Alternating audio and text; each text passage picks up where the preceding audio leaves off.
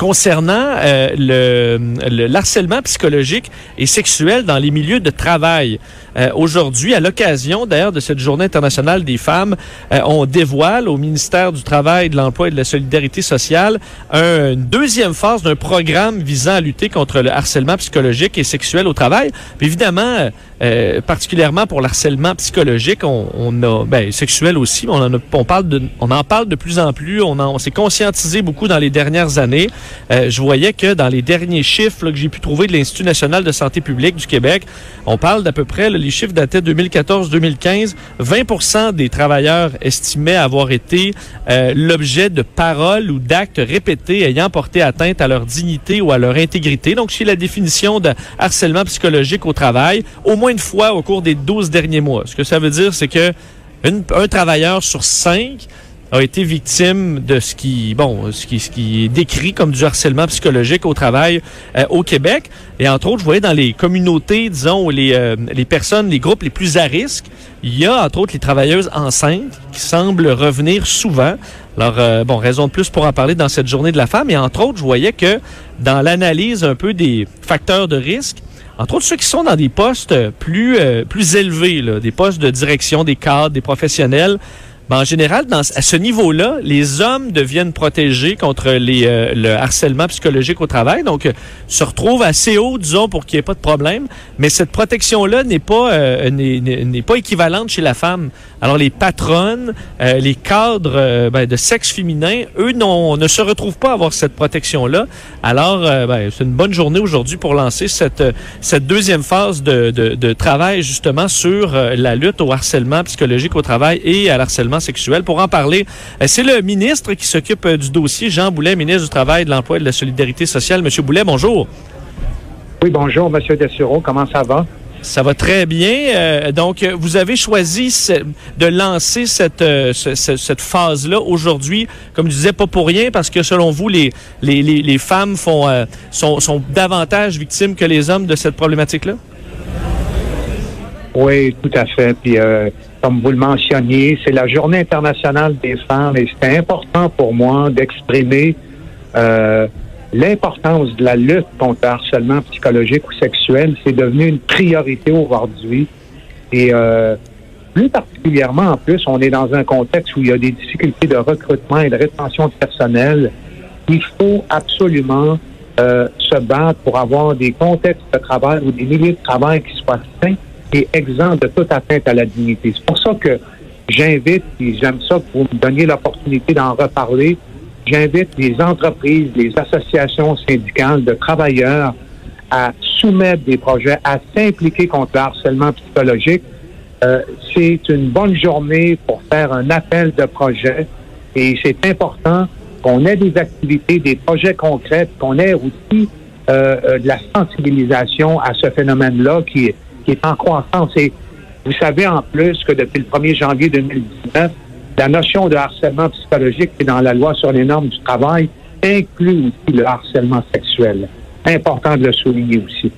Mais est-ce qu'on devrait voir euh, ben, une amélioration dans la mesure où on est beaucoup plus conscientisé? On a parlé du MeToo et d'autres. Euh, ça a été très médiatisé en général. On essaie de, s'améliorer. Est-ce que, est-ce que ça se voit euh, sur, sur, papier que dans les milieux de travail, les choses changent un peu? Oui, tout à fait. Puis le MeToo, ben, effectivement, il y a eu une vague de dénonciation en matière d'agression et de harcèlement sexuel à l'automne 2017. Il y a eu aussi, euh, de façon contemporaine à ces dénonciations-là, une motion adoptée à l'unanimité par l'Assemblée nationale du Québec. Et il y a eu un forum sur les agressions et le harcèlement sexuel qui a été tenu au Québec le 14 décembre 2017. Et c'est dans la foulée de ce forum-là euh, où on a dit ça prend des activités concrètes, la formation, de la sensibilisation. Et c'est là que le gouvernement a mis en place l'année passée un programme euh, visant essentiellement, comme je le mentionnais, à lutter contre le harcèlement psychologique ou sexuel dans les milieux de travail. Et l'année passée, ça a été bénéfique parce que il y a eu pour le volet employeur euh, sept projets qui ont été considérés admissibles et qui ont fait l'objet d'une aide financière. Et du côté des travailleurs, il y a eu 11 projets qui étaient admissibles et ça, s'est fait comment variable. Des guides de prévention, des courses de sensibilisation, du soutien téléphonique, de la formation, des ateliers théâtrales qui ont été développés. Et moi, tous les témoignages que j'ai me, me portent à croire que oui, ça a des effets bénéfiques. Euh, est-ce qu'il y a quand même des domaines qui sont euh, plus touchés? Je voyais dans moi les derniers chiffres que j'ai trouvés de l'Institut national de santé publique. On parlait euh, justement du secteur de la santé, des services sociaux, secteur de l'éducation, entre autres. Donc, est-ce que vous allez cibler le travail dans certains domaines qui sont plus affectés? Maintenant, il y a une obligation légale, peu importe l'environnement de travail, d'adopter une politique de prévention parce qu'il y a un volet préventif et un volet curatif. Et le volet préventif, la loi stipule de façon très claire qu'il faut avoir une politique de prévention et un mécanisme de plainte. Il y a des secteurs qui sont plus à risque. Vous l'avez mentionné dans le secteur de la santé, des services sociaux, de l'éducation, des secteurs à prépondérance féminine.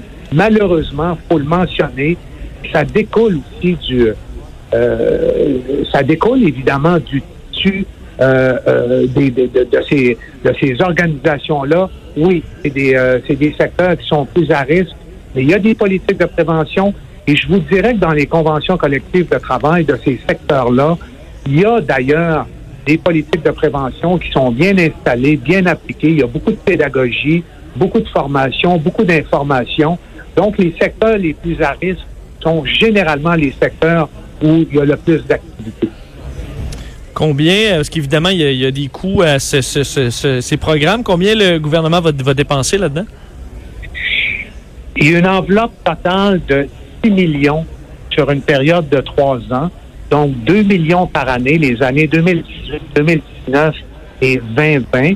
Puis un volet qui est destiné aux associations d'employeurs, puis un autre volet qui est destiné aux associations de travailleurs.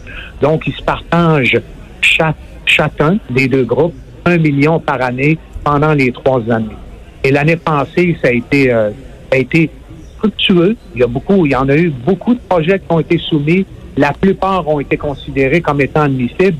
Mais cette année, on a élargi les critères d'admissibilité pour notamment tenir compte euh, de l'inclusion dans la notion de harcèlement psychologique des gestes à caractère sexuel.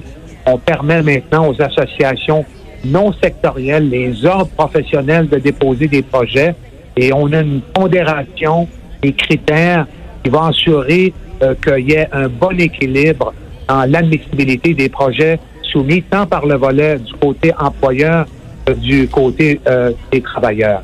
Donc, euh, ça donne des résultats. Et Monsieur Boulet, oui, allez-y.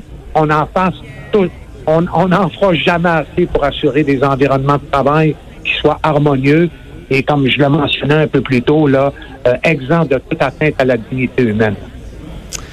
Euh, Monsieur Boulet, un gros merci. On va suivre votre euh, le, travail dans ce dossier. merci de nous avoir parlé aujourd'hui. Merci, salutations à tous ceux et celles qui nous écoutent.